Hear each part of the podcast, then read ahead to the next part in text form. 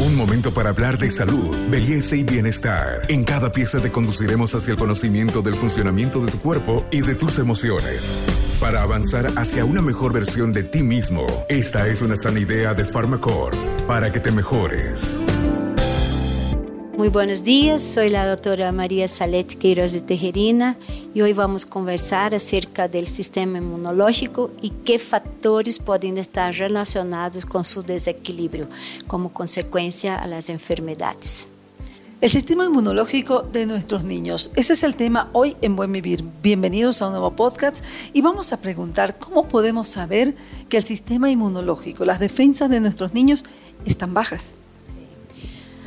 Buen día, Carmen. uno de, las, de los signos que, que nos llama la atención cuando para eh, considerar una, una, alteración en el sistema inmunológico es la presencia de infecciones recurrentes, ¿no? sea infecciones bacterianas, sea infecciones virales que se repiten con frecuencia, eh, pueden traducir puede estar traduciendo una alteración o una, eh, un desarrollo eh, de una manera insuficiente de nuestro sistema inmunológico.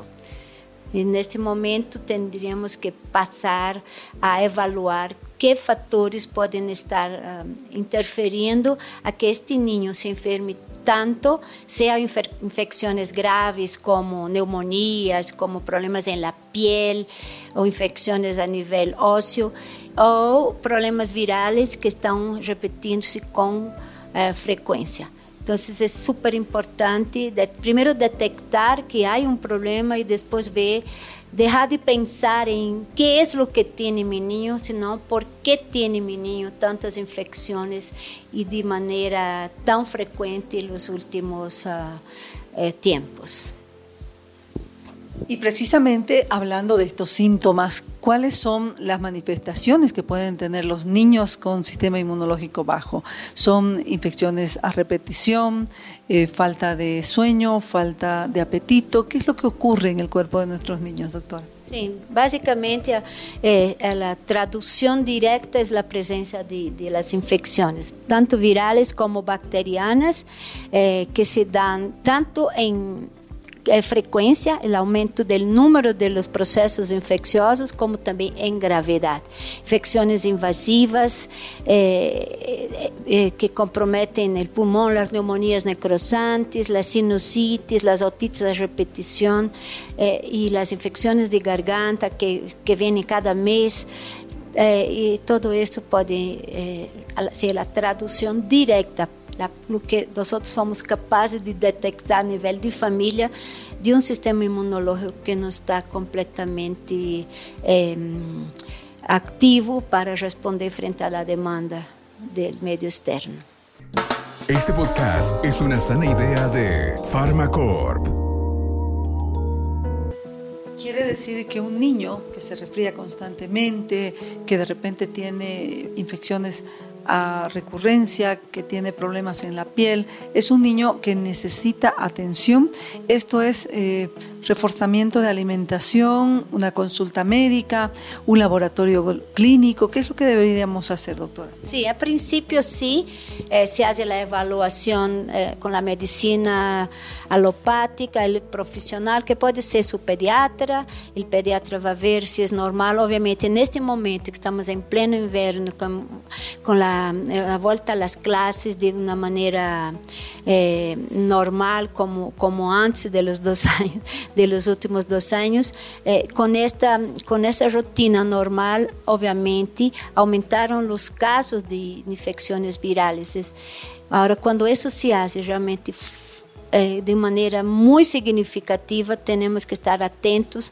Se pode realizar eh, a avaliação clínica, o exame clínico do ninho e também fazer as provas laboratoriais e incluso eh, valorações com os especialistas na área de imunologia para descartar problemas de base a nível de imunidade.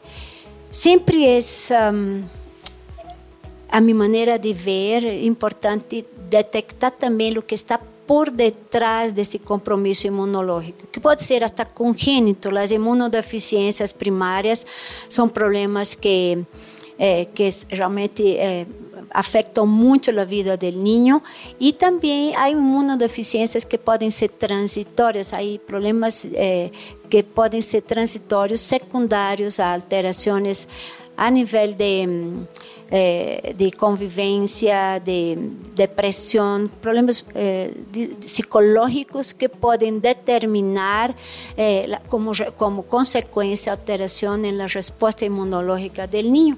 Sempre está por detrás disso, não somente que é o que tem, sino por que lo tem, que que está passando com este niño, que sofrimento está vivendo, eh, porque sabemos que todo é, toda, toda enfermidade é, tem uma relação com algum tipo de conflito, um conflito emocional, que em los niños também tem relação com conflitos em la família.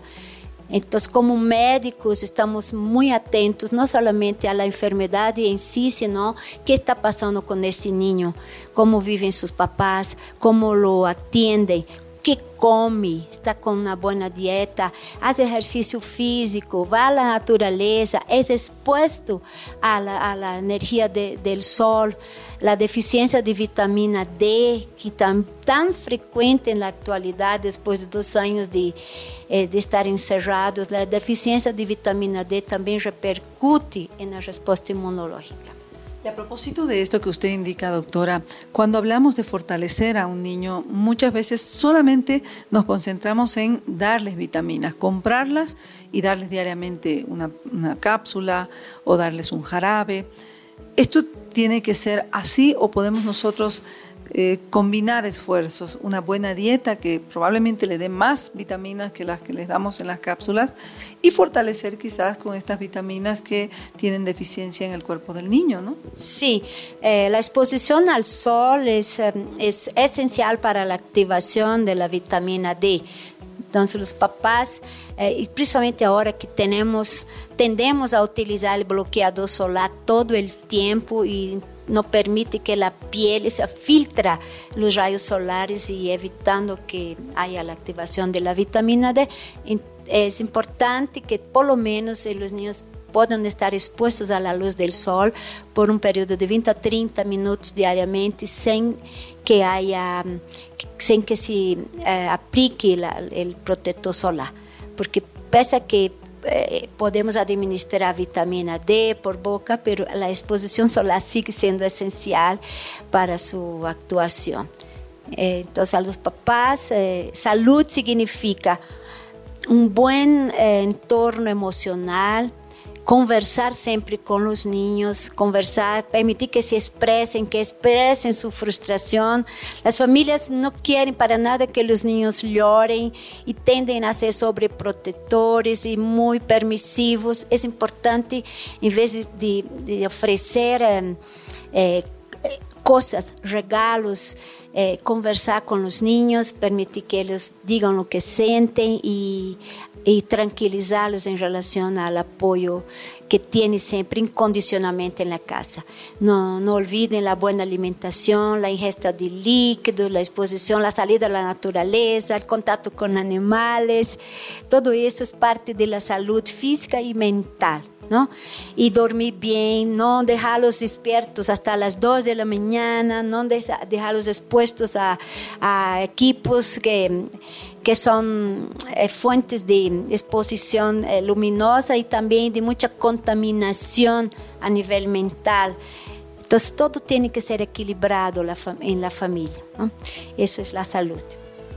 Muchas gracias. Hemos tocado el tema de las defensas, la salud eh, de nuestros niños y, su fortaleza depende de cuánto comen, de cómo duermen, de cómo viven en la casa y cómo se relacionan con la familia y con los amigos.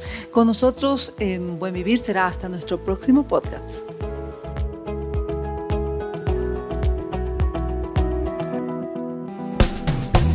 Hasta aquí llegamos hoy. Síguenos en nuestras redes sociales de Facebook, Instagram y en nuestra revista digital Buen Vivir. Esta es una sana idea de Farmacor.